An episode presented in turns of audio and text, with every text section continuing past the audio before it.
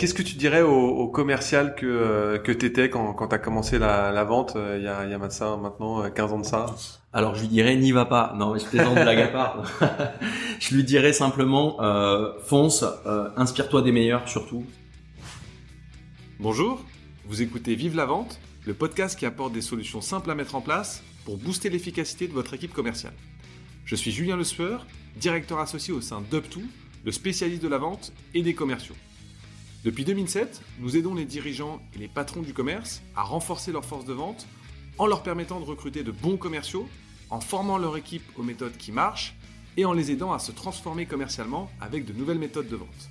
Dans chaque épisode, je reçois un spécialiste de la vente pour profiter de son expérience et lui demander ses meilleures mécaniques commerciales. Si Vive la vente vous plaît, je vous invite à vous abonner et mettre 5 étoiles si vous êtes sur Spotify ou Apple Podcast. Bonne écoute Bonjour à tous. Aujourd'hui, j'ai le plaisir de recevoir Vivien Garros, Head of Business de Brut. Alors Brut, pour rappel, c'est le premier média d'information sur les réseaux sociaux des 18-40 ans. Brut, c'est aussi une ligne éditoriale progressiste qui porte des sujets comme l'inclusivité, l'écologie, l'égalité, grâce à un système économique d'un nouveau genre qui permet euh, bah, de vivre en toute indépendance éditoriale de la publicité en monétisant l'accès à la bonne audience au bon moment. Et pour nous en parler aujourd'hui, on a la chance euh, de profiter des lumières de Vivien Garros. Alors Vivien est arrivé en février 2022 euh, chez Brut et il est le garant de l'achat média pour des annonceurs qui vont euh, de la BNP à Manicuriste. Hello Vivien, comment vas-tu? Écoute, très bien. merci Julien pour l'invitation et j'espère que tout va bien toi aussi. Eh ben écoute, au top. On est ravi de, de te recevoir aujourd'hui dans Vive la Vente. Alors au programme de l'épisode, on va parler de, formation, de management, de sales enablement. Tu nous donneras aussi quelques pistes pour faire de son équipe commerciale euh, un collectif en symbiose, animé par euh, les mêmes valeurs et le, même état d'esprit. Euh, pour commencer, est-ce que tu peux nous dire deux mots sur tes expériences passées, ton track record? Comment est-ce que tu es tombé dans la vente? Alors écoute, c'est assez simple. Déjà, j'ai commencé par, euh, par faire une école de commerce. Donc euh, dès le départ, euh, on va dire que j'étais un petit peu sur les bonnes voies. ensuite, j'ai rapidement jumpé sur des, des, expériences qui ont été formatrices sur le plan commercial, où j'ai commencé en agence mobile, où j'étais code manager, donc j'étais très rapidement face à des clients.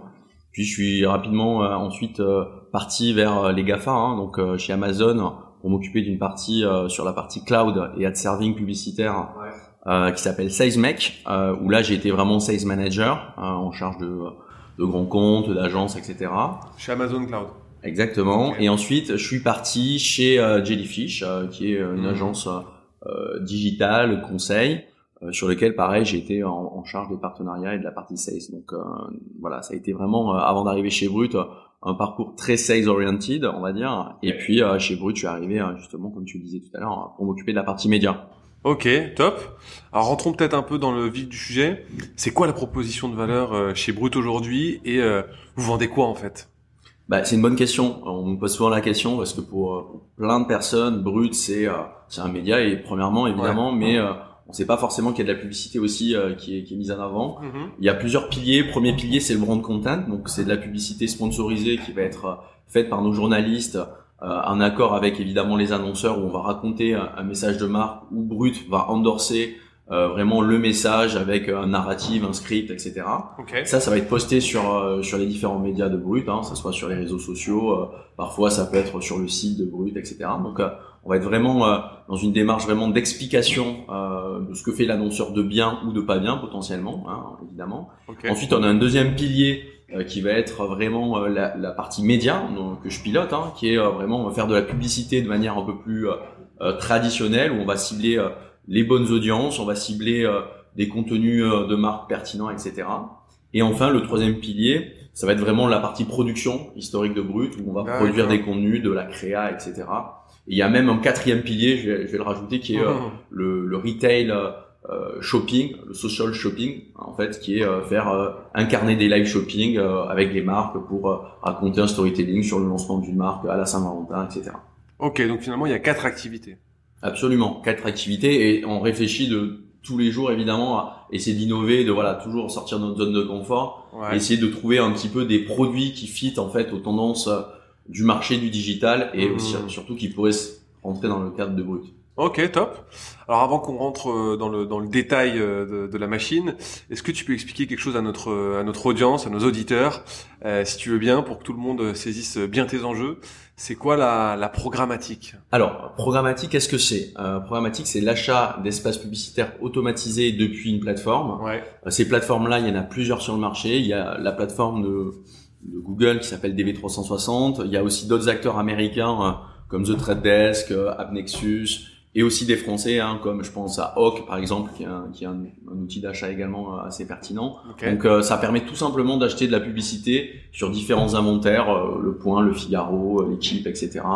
ou brut. Donc euh, voilà, tout est euh, Ok, c'est la publicité en format catalogue, si on peut dire. Ouais, c'est un peu ça. C'est-à-dire que tu peux adapter la publicité aux bonnes audiences avec la bonne géolocalisation en temps réel, avec euh, plein de critères que assez complexes que je vais te passer. Euh, Mhm. Mais voilà, c'est à- peu près ça. Ok. Bon, je le disais en intro, tu es arrivé il y a un an. Euh, Qu'est-ce qui a changé depuis? Des process, des objectifs C'est quoi les enjeux là un peu du moment? Bah, quand, moi, quand je suis arrivé chez Brut, ma, ma grosse mission, c'était structurer un pôle sur euh, la partie média, c'est-à-dire créer une entité vraiment euh, dédiée aux annonceurs qui veulent communiquer sur Brut de manière plus traditionnelle, pas forcément en brand content, mais de manière traditionnelle sur les réseaux sociaux, donc euh, Meta, TikTok, Snapchat, etc. Et aussi euh, aller dans des logiques à terme d'optimisation, donc d'aller vers du programmatique aussi sur d'autres leviers hors, hors réseaux sociaux. Ok. Et ça, c'était une mission de structurer cette offre. Donc moi, j'ai structuré cette offre. Euh, L'idée, c'était évidemment de staffer hein, derrière aussi des équipes pour qu'on puisse déployer la solution. Aujourd'hui, on va être 8 dans notre équipe. euh, et euh, l'un des enjeux principaux, c'était de réussir à générer sur une année une, une croissance, ce qui a été le cas euh, sur la première année puisqu'on a atteint nos objectifs. Ok. Et euh, de manière très simple, en fait, essayer d'avoir des ambitions aussi très fortes pour 2023, parce qu'on sait que sur l'activité média, il y a un vrai scale Hmm. qui est, qui est possible. Et donc, c'était l'un des enjeux euh, très forts sur lesquels on était attendu. Ok, top.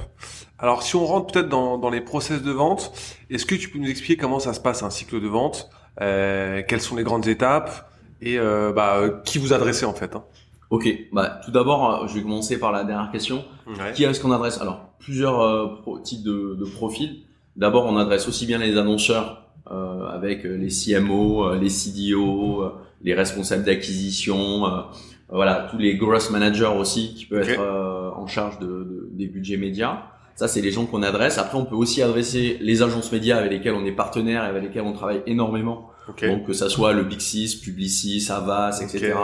Euh, toutes les grandes agences traditionnelles, mais aussi les agences indépendantes euh, sur lesquelles on peut être amené à travailler, euh, comme ROX, CoSpirit, etc.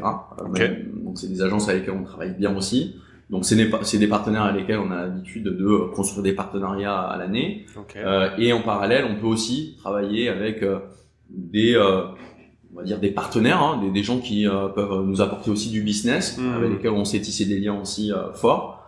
Et enfin, pour, pour répondre aussi à ta première question, les cycles de vente vont vraiment dépendre de deux, deux points particuliers, c'est-à-dire est-ce que c'est du lead rentrant ouais. ou est-ce que c'est de la prospection, de l'outbound Quand c'est de l'inbound, euh, en général, euh, ça va être des cycles de vente entre un et deux mois. Ouais, Euh, et voilà, c'est un peu plus chaud, t'as exactement résumé euh, le, le- le cas. Et quand c'est de l'outbound, en fonction des cycles de vente, euh, ça va être plutôt euh, 3 à 4 mois, voire parfois 6. Et il y a un autre facteur que je rajouterais, c'est la zone de géolocalisation. Euh, par exemple, on a observé que par exemple sur la zone des États-Unis, les cycles de vente sont un peu plus longs qu'en France. Euh, bah, c'est plus dur de closer, il faut rentrer, euh, faut montrer patte blanche d'une certaine manière, donc euh, ça peut prendre plus de temps qu'en France aussi. D'accord. Ah, aux États-Unis, ils sont un peu plus. euh, Ok, d'accord. Ils sont un peu plus challenging, ouais, ils sont Ouais. plus challenging. euh, Il y a plein de, de, de process à passer, que ce soit les achats, que ce soit le marketing, que ce soit l'acquisition. Il faut convaincre plusieurs euh, parties prenantes, donc ça peut prendre plus de temps. Ouais. Ok, c'est plutôt l'inverse hein, en général. Hein. C'est plutôt, Ouais, ça se passe euh, plutôt en cycle court, plutôt high velocity aux US. C'est c'est Bah, l'inverse en France. chez nous, chez nous en tout cas, c'est ce qu'on a observé là euh, sur euh, sur certains de nos euh, prospects. Euh, c'est que ça mettait un peu plus de temps à closer parfois. Alors est-ce que c'est aussi lié euh, à aussi à la force de frappe d'un brut qui est tellement fort en France que Ouais. forcément en France on close très vite? Ouais. Je sais pas. Il y a un peu des deux. Ok, ça marche. Et euh, le panier moyen en moyenne? Alors, le panier moyen sur nos campagnes médias, ça va être autour de 30-40 k. Ok. Euh, après, ça peut être parfois un peu moins. On, essaie de commencer autour de 10-15 k ouais. pour des annonceurs qui n'ont pas forcément des budgets euh, qui soient énormes. Euh, et puis après, on peut arriver à voilà, des budgets à 6 chiffres sans aucun problème. Ok. Euh, et comment est-ce qu'on fait pour pour faire comprendre à un futur client, à un annonceur euh, qui fait pas forcément passer de bons messages euh, ou carrément qu'il n'est pas légitime pour euh, pour travailler avec vous parce que ça doit vous arriver quand même euh, avec la ligne éditoriale que vous avez. Oui, absolument. C'est c'est un bon point. Alors c'est vrai qu'on a une ligne éditoriale qui est assez euh, serrée, donc on, on, est vigilant avec les annonceurs avec lesquels on va travailler. On va pas s'adosser à des annonceurs ultra polluants, des annonceurs par exemple qui feraient mmh. énormément de plastique ou voilà qui auraient une démarche pas forcément positive. Ouais pour notre société. Après, euh, ce qui va être important pour un client qui a pas forcément la même, euh, qui a des messages de marque qui sont un peu euh, différents de ce qu'on veut proposer. Moi, d'abord, ce que j'essaie en tant que head of business, c'est vraiment de m'assurer de comprendre pourquoi ce message veut être poussé. Est-ce que c'est une consigne de Soin plus 1 qui veut absolument pousser ce message? Donc j'essaie de comprendre la genèse du message. Est-ce que c'est imposé par le central à Londres, à Amsterdam, j'en sais rien. Ça c'est le premier point. Deuxième point, une fois que j'ai identifié où est euh, pourquoi il y a cette décision, j'essaie de leur montrer euh, de manière très factuelle euh, qu'est-ce qui est fait par soit la concurrence ou des, des acteurs similaires de l'industrie pour leur faire comprendre qu'aujourd'hui la tendance elle est plutôt vers là et que si on reste sur cette ligne euh, de communication on risque de se planter. Donc c'est un peu ça aussi, c'est pas arriver frontalement mais de leur expliquer factuellement qu'aujourd'hui c'est un risque qu'ils prennent, ils sont hors marché, hors trend. Donc c'est un peu comme ça ma démarche en général. Ok, et euh, bon très clair. Et comment tu fais justement quand euh, quand t'as des, euh, des prospects ou des clients qui viennent à toi et que malheureusement tu tu, tu peux pas travailler avec eux? Écoute, euh, en, tant que, en tant que sales, ça peut être frustrant. Euh, je l'entends bien. Par contre, ça nous permet d'avoir cette, on va dire, cette ligne éditoriale qui reste trustable pour nos audiences. Et pour te répondre très concrètement, on leur explique, on leur dit aujourd'hui ce, ce, ce, message est pas vraiment aligné avec ce que veut faire Brut. Euh, on leur propose d'autres produits dans ces cas-là, de la production en marque blanche, donc du coup il n'y a pas le logo de Brut, donc ils peuvent quand même malgré tout retrouver euh, la force de, de, production de Brut, sans logo de Brut évidemment, mais ça leur permet au moins de capitaliser sur euh, cette force historique qui est chez Brut, qui est la prod, mmh. puisque d'ailleurs on produit le festival de Cannes cette année encore, donc voilà, c'est pour te dire aujourd'hui hein, les annonceurs viennent souvent aussi nous voir sur ça, sur cette skills qui est très demandée aujourd'hui par les agences. Ok. Et comment tu le gères à l'étage d'en dessous de la fusée euh, quand tes collabs viennent te voir, euh, tes sales et te disent euh, non Vivien lui faut qu'on faut qu'on le signe, j'en ai besoin pour pour mon quarter. comment tu le comment tu l'accompagnes? Alors c'est une très bonne question. Premier point, de toute façon on est transparent dès les entretiens, on le dit toujours qu'on est, on est parfois amené à refuser des clients, donc il n'y a pas de mauvaise surprise entre guillemets pour les sales. deuxième point, on essaie de faire du, du cas par cas quand c'est possible. Ça reste c'est très rare. on essaie de pas du tout le systématiser mais euh, si on, on, considère que le client est vraiment acceptable entre guillemets, on va passer un step au-dessus, on va faire valider par euh, le top management okay. pour pas qu'il y ait de risque en fait de friction avec l'édito chez nous. Hmm. Donc on fait vraiment valider euh, avec le CEO hein, de manière très claire. C'est lui qui a le final cut, qui décide si oui ou non en fait on se positionne sur l'annonceur. Ouais, puis tu as toujours l'option B dont tu parlais tout à l'heure, qui est euh, la ligne éditoriale euh, en mode marque blanche. On peut faire de la marque blanche en brand content euh, et l'amplifier en effet sur nos audiences de manière, on va dire, plus safe versus l'édito. Ok. Bon, maintenant qu'on a posé le, le, décor, on va rentrer dans le cœur de, de la machine de vente. Est-ce que tu peux nous expliquer comment vous êtes organisé commercialement parlant? Tu disais tout à l'heure que vous aviez quatre marchés. C'est quoi l'organisation commerciale qui est en face? Alors, bah, c'est très simple. En fait, il y a des leads par business unit. Euh, moi, je suis en lead sur la partie média, du coup. Euh, on a euh, Plusan qui euh, pilote toute l'activité sales et marketing pour le pour la France. moi, sur ma partie, en effet, je gère huit personnes. Ces personnes, en fait, elles ont différentes fonctions. On a des, des personnes qui sont plutôt des profils client manager, donc qui sont en gestion de, de portefeuille client. Ça, c'est le premier profil. On a les profils sales, qui sont eux, pour le coup, dédiés à vraiment rencontrer des gens sur le marché, market, prospection, etc.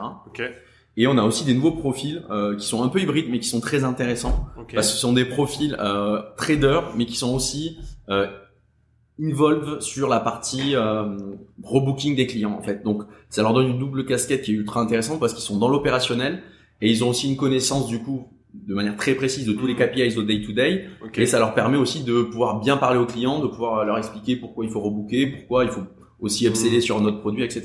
Un peu une approche de consultant en cabinet de conseil finalement. Absolument, absolument. Et ça, ça marche bien. Ouais, ça marche bien et c'est quelque chose voilà qui, qui, est très intéressant, qui est un peu disruptif et qui est euh, assez cool parce que c'est propice en fait à l'amélioration euh, et sortir de sa zone de confort pour des profils qui ont besoin aussi d'évoluer. Ok, top. Euh, Est-ce que tu pourrais définir en quelques mots l'identité de votre culture sales, l'ADN commun, j'ai envie de dire à, à vos, vos meilleurs sales, c'est quoi? Bah, je dirais qu'ils ont tous la tête bien faite. Euh, c'est assez simpliste, mais c'est la vérité. C'est-à-dire qu'aujourd'hui, on, on, cherche des profils euh, qui soient capables de prendre du recul, d'écouter leurs clients. On voit beaucoup de sales sur le marché qui, qui, qui pitch, qui pitch, mais ils n'ont pas cette approche conseil, comme tu dis, qui est super importante aujourd'hui. Hein. Clairement, euh, une personne qui arrive à écouter les besoins, euh, à trouver le pain point, le why, hein, pourquoi il y a un problème, euh, et qui arrive derrière à en décliner une solution, c'est c'est ça moi que je recherche aujourd'hui. C'est pas du tout euh, une personne agressive sur le pitch, etc. C'est bien d'avoir cette skill au fond de soi-même, hmm. mais euh, aujourd'hui quand on veut signer, closer des gros deals face à des CMO, ça ne hmm. suffit pas. Hmm. C'est euh, c'est trop light. Donc on cherche des gens qui ont la tête bien faite, qui sont en capacité d'analyser des problématiques, différents critères, que ça soit des critères budgétaires, critères de changement structurel du digital parce qu'il y a la fin des cookies, etc. Et qui ont aussi un background très solide digital pour comprendre aussi que en fait euh, sur le média en fait ils sont dépendants de la partie analytics, de la partie euh, CRO, optimisation du site, etc. Donc tout ce scope euh, aussi est très important pour nos sales. On peut pas avoir juste des vendeurs, on a besoin d'experts.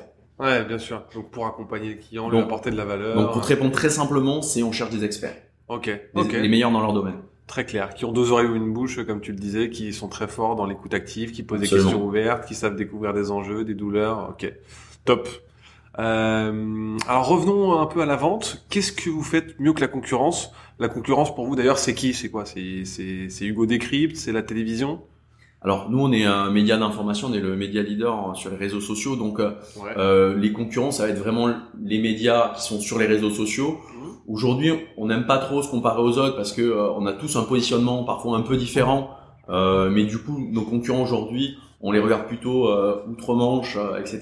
Pour euh, parce qu'on a vraiment des ambitions qui sont grandes chez Brut. Top. Euh, par contre, ce qui est intéressant, c'est qu'aujourd'hui, on se rend compte que il y a des médias, tu parlais par exemple du cours d'écrit, qui essayent de se positionner sur un peu le positionnement à la brute, l'outsider également. Hmm. Ça prouve qu'on est dans le vrai, c'est-à-dire que les nouvelles générations, en fait, veulent consommer ce type d'information une information qui vient du terrain en fait et que les journalistes en fait mettent en avant sur les réseaux sociaux de manière très cash, euh, très argumenté aussi. C'est ça qu'aujourd'hui recherchent les gens. En fait, ils passent beaucoup de temps sur les réseaux sociaux et donc d'avoir cette info gratuitement en temps réel, c'est un vrai plus. Et donc, euh, donc ouais, on essaie de de pas forcément se mettre de barrière là-dessus et toujours de de travailler comme un leader, de se remettre en question tous les jours, évidemment. Ok, eh ben, hyper intéressant. Et si on parle d'un point de vue euh, vente, du coup, en vente, qu'est-ce que vous faites mieux que la concurrence quand vous savez que vous êtes en concurrence euh, avec, euh, je sais pas, n'importe quoi, moi, un Hugo Decrypt ou un autre acteur, ou que potentiellement la, la question d'une campagne télé se pose Qu'est-ce que vous faites mieux que les autres? Alors là où on est, je trouve assez bon chez Brut, même très bon, c'est sur le côté custom. C'est-à-dire qu'on a une force de frappe pour sortir des dispositifs très custom. Euh, je prends l'exemple d'un client qu'on a accompagné qui est Spotify où on a créé euh, le Wrap Café qui est un event à, à l'hôtel Grand Amour à Paris où on a créé euh, un univers custom pour le client. C'est des choses avec une force de frappe côté prod chez Brut qui nous permet aussi bien de créer un, un événement dans un lieu, on va dire un peu unique, un peu sympa à Paris, d'avoir derrière la possibilité d'amplifier ce, ce momentum avec des campagnes médias très fortes sur nos audiences. Et ce qui fait quand même aussi la différence avec nos concurrents, c'est la, la, force de nos audiences on touche 40 millions de personnes par, par mois en reach en France, ce qui est quand même énormissime, euh, ce qui nous permet du coup aussi, ça joue dans les pitchs, hein, euh, les annonceurs ils veulent aussi avoir une force de frappe, un reach très fort euh, pour leur campagne. Ok, top. Alors tu me disais en préambule que bah, on a des on a des rockstars de la vente chez Brut aujourd'hui. Comment vous avez réussi à créer une équipe de de, de A-players qui correspond toujours à cette identité, à, à ces valeurs que tu décrivais à l'instant d'experts? Comment tu les recrutes si on commence par le commencement et comment tu les fidélises dans le temps? Alors très très bon point. En fait le recrutement c'est on, on l'oublie trop souvent mais c'est c'est fondamental en fait dans la création d'une équipe. Euh, c'est euh, c'est peut-être euh, le point le plus important la décision la plus importante qu'un manager va prendre c'est choisir les bonnes personnes s'entourer d'experts.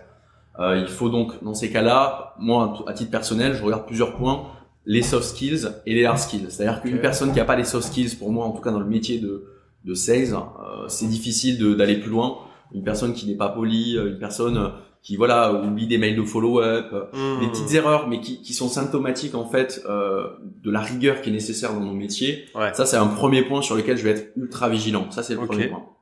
Top. Le deuxième point, ça va être évidemment les hard skills et ce qu'on appelle aussi le, le track record. Okay. C'est-à-dire euh, euh, qu'est-ce qu'il a fait auparavant, quels sont les KPIs qu'il a atteints, euh, en général, je me renseigne un peu sur les boîtes euh, sur lesquelles, euh, voilà, je fais de la, prise de référence. Donc, je sais à qui j'ai affaire plus ou moins même avant le meeting. Et le dernier point, c'est aussi sur la partie hard skills, c'est aussi comment le candidat va répondre à la question que je vais lui poser. Hmm. Parfois, la réponse importe peu.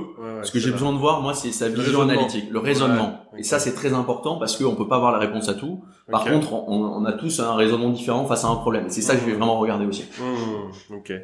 Ok, top. Et euh, donc, comment tu les recrutes euh, Ça, on vient d'y répondre. Maintenant, comment tu les fidélises une fois que tu les as euh, onboardés et que euh, bah, tu veux qu'ils restent le plus longtemps chez toi et qu'ils performent bien? Alors, euh, bah, les profils sales, pour citer ce profil, c'est des profils qui, historiquement et dans, dans l'esprit commun des gens, sont des profils qui aiment l'argent ou qui ah sont attirés par ça. Oui, apparemment, il faut le croire. Euh, et donc forcément, il faut déjà avoir une rémunération qui soit attractive. Ça, c'est le premier point. Euh, et quand je dis attractive, c'est pas forcément avoir un fixe énorme, hmm. c'est avoir un, un, variable intéressant, c'est-à-dire euh, important, qui permette que si le sales donne tout, euh, atteint ses objectifs, il gagne très bien sa vie. Ouais. Quand un sales gagne bien sa vie, on, on sait que la boîte euh, va y gagner puisqu'il y a du hmm. chiffre d'affaires derrière qui va tomber. Yes. Ça, c'est le premier point. Et donc, dans la définition de, de, ce, de, ce, plan de variable, ça va être très important de mettre des objectifs, premièrement, réalisables. Mhm. Deuxièmement, de mettre des objectifs qui, quand ils sont déplafonnés, soient très incentivants pour le sales. Okay. Pour lui donner vraiment euh, l'envie de faire tout défoncer, entre guillemets. Ouais. Et euh, troisième point, il y a un autre point qu'on oublie parfois parce qu'on n'a pas le temps, parce que les managers sont sous l'eau et ça arrive euh, régulièrement, mhm. c'est la formation. Un sales euh, qui n'est pas formé, euh, qui reste trop dans sa zone de confort et qui ne progresse pas, premièrement, c'est néfaste pour la, pour la société, pour lui. Mhm. Et deuxièmement, en fait, ça va euh, potentiellement le laisser dans une zone qui va être euh, le restreindre pour sa carrière plus tard. Donc nous, notre métier aussi, c'est de l'aider à s'élever, à devenir le, le, meilleur euh, dans, dans, son domaine, pour que derrière, en plus, il puisse servir à la boîte, puisque demain, il pourra évoluer sur d'autres fonctions, etc. Donc c'est vraiment cette vision-là. Et le dernier point, en fait, je conclurai sur la partie ambiance d'équipe aussi, c'est très important. C'est-à-dire euh, comment on crée en fait euh, avec ces sales euh, euh plus qu'une relation de manager-manager, comment on crée vraiment, alors je vais pas dire le mot famille parce que ça, peut être mal pris, mais globalement comment on crée ce, ce, ce, fit entre le manager et les managers pour qu'en fait on a tous envie d'aller dans le même sens. Ok, et eh bah top. Euh, sur cette partie formation, sales enablement, est-ce qu'il y a des choses innovantes que vous avez mis en place ces, euh, ces, ces derniers mois, ces dernières années? Alors nous, ce qu'on fait chez Brut, c'est qu'on on, chaque année, euh, lors des évaluations, on met, on, on identifie avec les, euh, nos équipes les, les, formations sur lesquelles il serait le plus pertinent qu'ils aillent. Prise de parole en public, parce que parfois on se rend qu'ils sont un peu fragiles ou timides sur certains sujets, quand il faut parler devant du monde. formation je sais pas, sur des, des, des, outils informatiques pour améliorer l'efficacité, etc. Formation en anglais, parce qu'en fait, on, se rend compte qu'on pitch souvent à, l'international et qu'il faut muscler l'anglais, etc. Donc, on, on, identifie un peu les pain points ou aussi là ce que veut faire hein, le candidat, hein, parce qu'il y a aussi ça. Hein, on n'est pas là non plus pour imposer une formation. Il faut aussi que ça serve les intérêts euh, de la personne en face.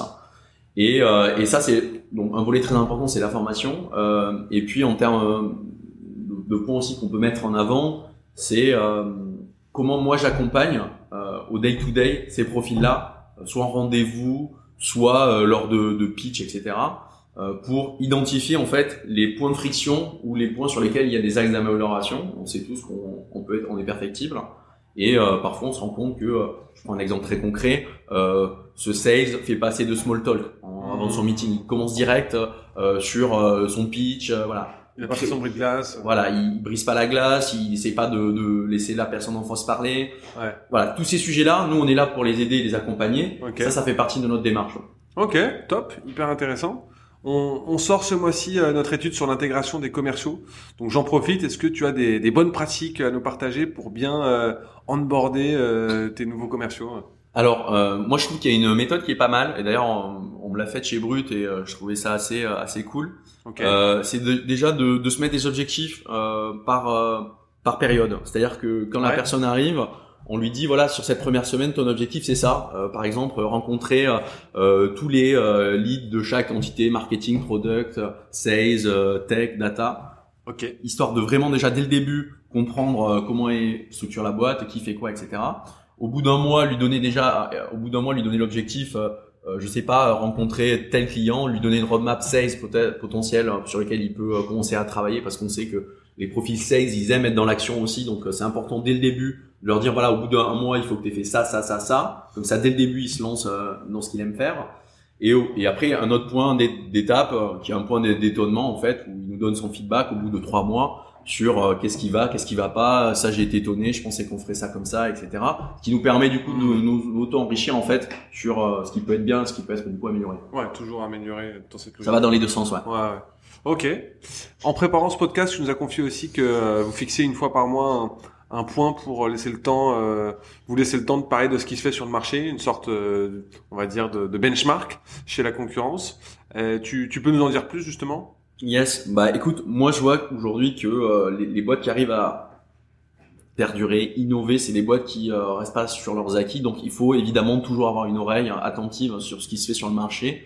Donc c'est pour ça que je demande au maximum aux équipes de bencher, de rencontrer des partenaires, soit sur lesquels on, on peut gagner de l'efficacité, soit se servir d'un de leurs produits en marque blanche pour avoir plus de euh, d'insight par exemple sur les campagnes médias, euh, pour avoir vraiment une valeur ajoutée versus nos concurrents. Donc mmh. j'invite vraiment les équipes à euh, rencontrer le maximum de personnes et ne pas rester isolés entre guillemets euh, dans leur métier et vraiment s'ouvrir et voir ce qui se fait sur le marché pour voir s'il n'y a pas des tendances que nous on peut répliquer. Premier point. Okay. Deuxième point, euh, en effet, on se fait des euh, monthly ou sur lesquels on va avoir un ordre du jour très précis sur les sujets qu'on veut adresser et mmh. qu'on veut partager aux autres. Je prends l'exemple, euh, par exemple, de sujets euh, qui sortent sur le retail média. Hmm. C'est intéressant, c'est une tendance marché depuis plusieurs années. Euh, c'est un sujet qu'on peut déployer lors de réunions pour updater les gens sur ce sujet qui est super important et qui du coup hmm. peut nourrir le discours des sales. Quand ils sont face à un CMO qui a des logiques de retail média chez un Carrefour, chez un Leclerc et qui fait à côté du social media avec Brut. Donc c'est aussi avoir ce portefeuille intellectuel qui permet du coup d'être meilleur derrière. Ok. Votre positionnement prix par rapport à ce qui se fait sur le marché, vous êtes euh, comment? Écoute, euh, historiquement, sur le marché, on est un peu plus cher que la moyenne. Ok. Euh, c'est un petit peu le retour qu'on a. mais c'est très simple, hein, c'est valoriser versus nos audiences. On a énormément d'audience, donc forcément, ça peut pas être le même prix qu'un qu'un média qui a deux fois moins d'audience. Ça, c'est le premier point. Après, il y a aussi un sujet de qualité de livrable. Hmm. chez Brut, on est très exigeant sur la qualité des livrables qu'on va sortir. Donc forcément, ça prend du temps et forcément, ça se price. Ok. Ok, top. Si je te dis que j'ai une proposition euh, similaire et que tu es 40% au-dessus du prix, comment tu le défends? Alors, bah, ça, ça va être vraiment, euh, ça va être vraiment du custom là aussi. C'est-à-dire que si vraiment euh, on est sur un appel d'offres très serré et qu'on veut absolument gagner, on va évidemment faire un effort commercial. C'est logique. Après, l'idée c'est pas non plus de de faire du dumping. Hmm. dans le sens où euh, si on fait du dumping, ça veut dire que derrière les équipes qu'on va mettre en face vont pas être au niveau de ce qu'on va proposer. Et on essaye toujours de proposer euh, un produit avec des équipes derrière au niveau de la seniorité versus euh, le projet. Donc on essaie vraiment de rester cohérent là-dessus. Ok. Ok. Finalement, selon toi, euh, une machine de vente euh, optimale qui tourne bien, c'est quoi? C'est quoi les bons chiffres, les KPI les plus importants qui font que ta force de vente, euh, elle performe bien? Alors, pour te répondre, je pense qu'il y a plusieurs points. moi, le premier point que j'aime bien regarder, c'est un peu à l'ancienne, mais je trouve que c'est j'ai un raisonnement assez mathématique sur ça, c'est que pour signer un deal, d'abord il faut voir des gens, et donc pour voir des gens, ouais il faut faire des meetings. Donc, premier KPI que je regarde, c'est le nombre de meetings. Ok. Un, sales qui fait pas assez de meetings, euh, c'est qu'il y a un problème. Hmm. C'est-à-dire qu'il ne parle pas assez de personnes et ça, hmm. c'est un vrai problème pour le coup. Okay.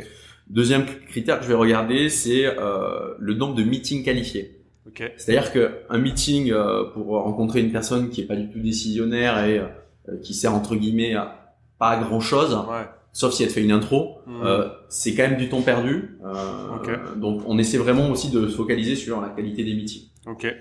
Euh, troisième KPI, ce qui va être important ensuite suite à ces meetings, c'est la prise de brief. Euh, combien on arrive à récupérer de briefs euh, sur une semaine. Et un dernier KPI, ce que je regarde, c'est le booking par semaine, parce que je trouve que avoir une vision, on est, les sales sont souvent objectivés au quarter et après à l'année. Mais je trouve qu'avoir une vision euh, très précise à la semaine, ça permet de savoir où est-ce qu'on en est, est-ce qu'on a pris du retard, est-ce qu'on en, on en avance, etc. Est-ce qu'on a fait une grosse semaine? Cette semaine, on n'a pas signé euh, de deal. On a fait. Qu'est-ce qui s'est passé? Il va falloir qu'on accélère la semaine prochaine. Donc ça nous permet de vraiment côté 16 de savoir où est-ce qu'on en est en, monitoring et de pas prendre de retard. Donc euh, c'est ça que je vais regarder aussi le booking par semaine. C'est-à-dire qu'est-ce qu'on signe par semaine? Ok. Donc là, tu es, purement en conquête, tu tu t'accordes pas finalement trop d'attention euh, sur le trafic ou euh, sur euh, les campagnes derrière. Sur la partie marketing. Ouais. Alors ça, c'est chez lui on the cake, c'est-à-dire aujourd'hui dans nos métiers, on, on, cherche vraiment à, aller chercher du newbies. C'est le newbies qui permet à une boîte de, hmm. de, de faire de la croissance hein, à terme. S'il n'y a pas de nouveaux clients, l'existing business, un jour ou l'autre, se tarit, on le sait bien.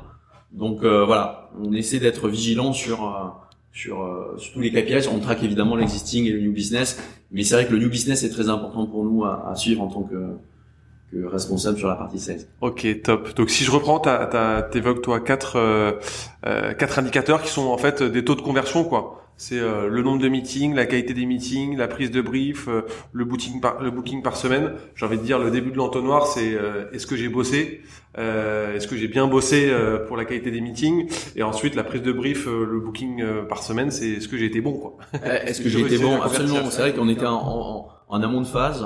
Après, on va évidemment regarder euh, le rebooking, le taux d'upsale, etc.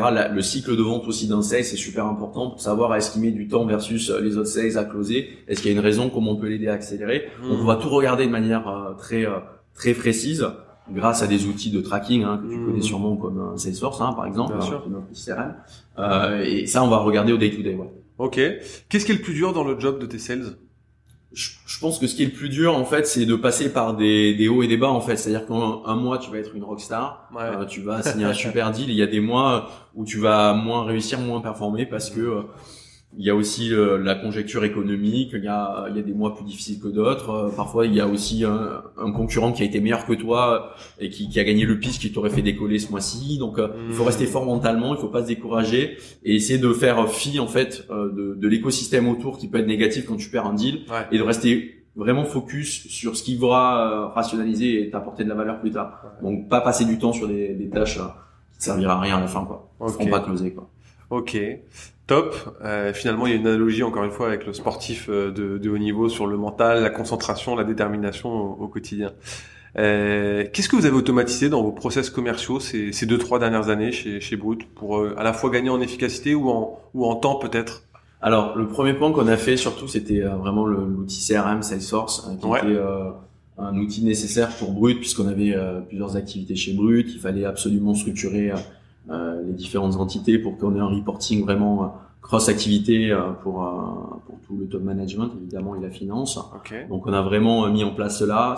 C'est des choses qui étaient nécessaires. Et ça, ça nous a vraiment permis d'optimiser euh, les opportunités, de voir où est-ce que des opportunités devaient être travaillées, où est-ce que des leads étaient pas relancés parce que on avait oublié de le faire. Donc ça nous a vraiment permis d'aller chercher des clients euh, qu'on aurait peut-être oublié euh, par le passé parce que euh, il n'y avait pas de suivi de monitoring vraiment très précis hmm. comme on peut aujourd'hui offrir un Salesforce. Donc ça c'est des, des, outils très intéressants. Après on a des outils aussi de de CRM automation hein, pour aussi targeter des, des, prospects. il y a des adresses mail avec des, des vraiment des custom events, des custom invitations pour euh, des plénières chez nous, etc. Des événements qu'on pourrait créer pour attirer des, des clients. Okay. Ça, c'est des choses qu'on a automatisées énormément aussi euh, depuis plusieurs mois. Et euh, enfin, on est en train de travailler aussi de manière plus globale hein, sur comment en fait on arrive à élargir aussi notre scope d'influence hein, chez Brut avec des profils qui pourraient nous aider aussi à rapporter du business, des personnes aussi qui parlent de Brut pour nous, etc. Donc c'est aussi cette volonté de faire de l'influence cross-market ouais. pour aussi avoir euh, des, euh, des leads qui tombent un peu dans tous les sens et qui te permettent de créer vraiment de la croissance. Quoi. Ok, des influenceurs, des partenaires euh, qui peuvent Absolument, ouais. commander. Ok. si on se réfère encore une fois au contexte du moment, est-ce que tu as des conseils que tu donneras aux patrons dont les forces de vente bah, ont du mal à, à marquer des buts en ce moment bah toujours, euh, comme on dit, hein, la confiance n'exclut pas le contrôle. Moi, ce que je recommande dans ces cas-là, c'est euh, d'aller faire des meetings avec euh, chacun des sales pour voir aussi qu'est-ce qui est bien, qu'est-ce qui est pas bien, leur faire un feedback toujours constructif pour les pour l'expliquer pourquoi peut-être il close pas aussi vite que son, son collaborateur mmh. à côté. ça, c'est le premier point, c'est l'audit. Une fois qu'on a fait cet audit, évidemment, je pense que le point important, c'est de se focuser sur les produits ce qu'on appelle dans le jargon marketing les vaches à lait, hein, d'une certaine manière. C'est euh, quels sont les produits forts dans ta société. D'abord, mets les efforts sur ces produits-là qui se vendent le mieux. Euh, scale au maximum cette activité Et après, tu vois quels sont les produits additionnels que tu peux sortir et plugger pour créer aussi un, un package avec ce produit fort. Donc c'est vraiment essayer de se de revenir aux fondamentaux d'une certaine manière et rester sur les produits que tu maîtrises. Ok, top. Bah, c'est un très bon conseil, je trouve. Donc, euh, nous, euh, retourner euh, sur le sur le terrain, faire des rendez-vous. Chez Up2, on appelle ça retourner à la cave pour voir ce qui cloche, remettre les mains dans le cambouis. C'est absolument ça. Ouais. Et le deuxième conseil qui est aussi très inspirant, c'est bah, se concentrer sur ce qui fait gagner de l'argent, c'est les produits vache à lait pour continuer à, à, capitaliser sur ce qui marche déjà. Hein. Et, et quel conseil tu donnerais euh, Il y a beaucoup de patrons en fait qui commencent leur transformation commerciale, qui se disent bah en fait, faudrait peut-être que je change quelque chose parce que ça fait 4-5 ans que j'ai pas euh, modifié ma stratégie d'acquisition, mes outils, mes méthodes, mes process. Or, il s'est passé quand même pas mal de choses depuis 4-5 ans. Quel conseil tu donnes justement aux, patrons qui se disent il faut que je change des choses dans, dans, dans, dans mes méthodes de vente et dans ma machine de vente au sens large? Bah écoute, moi je trouve que un point qui est très important, c'est euh, le networking, c'est-à-dire que ces patrons-là, en général, quand ils sont dans ces positions-là, ils connaissent sur le marché plusieurs personnes qui ont à peu près le même poste. Ouais. Donc moi, ce que je recommande souvent et moi, ce que je fais, c'est que j'échange avec mes pairs, c'est-à-dire toi, qu'est-ce que tu fais dans tes équipes, qu'est-ce qui marche bien? Mmh. Donc je fais un petit, un petit peu un audit du marché hein, sur euh, sur euh, ce qui se fait, ce qui se fait pas. Ça me permet d'avoir une vision marché, euh, alors qui vaut ce qui vaut, hein, évidemment, mais ça me donne déjà des, des guidelines en fait, vers où je veux aller. Ça, c'est, je trouve ça plutôt smart. Je vais, je vais essayer de le repliquer, etc. Donc ça, je, je, le recommande vraiment parce que euh, ça permet de prendre du recul sur sa activité en, en propre et Mhm. de voir un peu ce qui se fait à côté. Ça, c'est ce que je recommande. Après, le deuxième point, c'est parfois, il faut savoir secouer la fourmilière hein, d'une certaine manière. Il faut savoir euh, prendre parfois des décisions qui sont difficiles, euh, remettre en place des plans de variables plus incentivants, euh, avoir un monitoring des sales de manière peut-être un peu plus accurate. C'est des choses que je recommande vraiment euh, parce que quand on rentre dans le détail, on, Ouais. on arrive à faire progresser les gens euh, et ça c'est super important pour une activité business. Ok. Donc le, le networking, l'audit, secouer la fourmilière, euh, rentrer dans le détail de, de ce qui fait le, le succès et la- Mm. l'exécution commerciale en fait. Hein. Absolument. Ok. Euh, Est-ce que tu as hum, deux trois outils qui changent tout que tu recommanderais à nos auditeurs? Tu as parlé tout à l'heure de, de Salesforce, je crois. Yes, bon, Salesforce évidemment, c'est un outil CRM euh, que tous les 16 je pense connaissent. Quand c'est bien utilisé, c'est vrai que c'est c'est très pratique parce que ça permet de, de suivre en temps réel euh, le suivi de ses opportunités, de ses leads et donc euh, de savoir euh, avec des pop-up de relance euh, où est-ce qu'on en est versus ses targets, etc. Ouais. Euh, pour ces équipes, évidemment, c'est intéressant aussi d'avoir une vision euh, où est-ce qu'ils en sont versus leurs objectifs euh, hebdomadaires, etc. Donc ça, ça permet aussi de ne pas avoir à les relancer. Ils ont directement un outil sur lequel ils ont une vraie confiance et ils ont concrètement où est-ce qu'ils en sont. Je suis à la ramasse, je suis vraiment très bon ce mois-ci. Ça leur permet vraiment de mettre le calibre aussi sur leur, leur taf. Deuxième point, en fait, euh, je trouve qu'il y a un outil qui est ultra intéressant pour des sales qui ont parfois dans des petites boîtes pas les moyens euh, de pouvoir euh, utiliser une solution payante, Hmm. des euh, Hmm. des outils comme le FAC ou d'autres outils comme Nomination auxquels je pense, qui permettent de contacter des prospects. Il y a des outils de scrapping qui sont très bien, Ouais. qui permettent de retrouver les adresses mail de, de plein de, de Décideurs. d'a- décideurs sur le marché. Je trouve que c'est assez utile. Euh, il faut que ça soit fait de manière euh, intelligente, évidemment. Euh, on n'est pas là pour rentrer dans la vie privée des gens et les harceler, loin de là. Il faut ré- réussir à avoir des approches constructives, Hmm. basées sur leur actualité, qui les intéressent. Voilà. Donc euh, c'est des outils qui sont intéressants. Il y en a plein d'autres. Il y a Notion aussi qui est super intéressant sur la Ouais. gestion de projet, qui est un outil qui est canon. Euh, il y a 1000 sujets, euh, 1000 euh, apps ou euh, on va dire euh, outils de gestion qui peuvent être uti- utiles pour les pour les sales. Mais il faut rester rationnel et pas non plus euh, être focus sur 4-5 et pas non plus en prendre trop parce que sinon c'est contre-productif aussi. Ouais, ouais, bien sûr. Puis après, les, les sales, ils perdent, de, ils perdent en ligne conductrice euh, ce sur quoi ils doivent euh, être focus. C'est ça. ok. Euh, c'est quoi le meilleur conseil qu'on t'ait euh, qu'on t'ait donné, celui dont t'as le plus appris? Je pense que, alors c'est un, c'est un des conseils que mon père m'a donné, c'est de se dire, euh, écoute les gens, euh, pose-leur des questions, ils ont plein de choses à raconter, et tu vas apprendre à les déconnaître, à les découvrir en fait. Et c'est, c'est un peu ça aussi aujourd'hui dans nos métiers, c'est-à-dire que beaucoup de gens font l'erreur de pas s'intéresser aux gens, de pas creuser. Hmm. Et quand on pose des questions et on vraiment s'intéresse aux gens, on comprend tout, on comprend leurs problèmes, on comprend où est-ce qu'ils veulent aller. Bien sûr. Et donc l'écoute, je pense qu'aujourd'hui c'est, euh, Fondamental. c'est, c'est fondamental. C'est la première qualité de la commerciale. Je pense, ouais, je pense vraiment. Ok. Euh, Qu'est-ce que tu dirais au, au commercial que euh, que t'étais quand quand t'as commencé la, la vente euh, il y a il y a maintenant maintenant euh, 15 ans de ça? Alors je lui dirais n'y va pas. Non, mais je plaisante blague à part.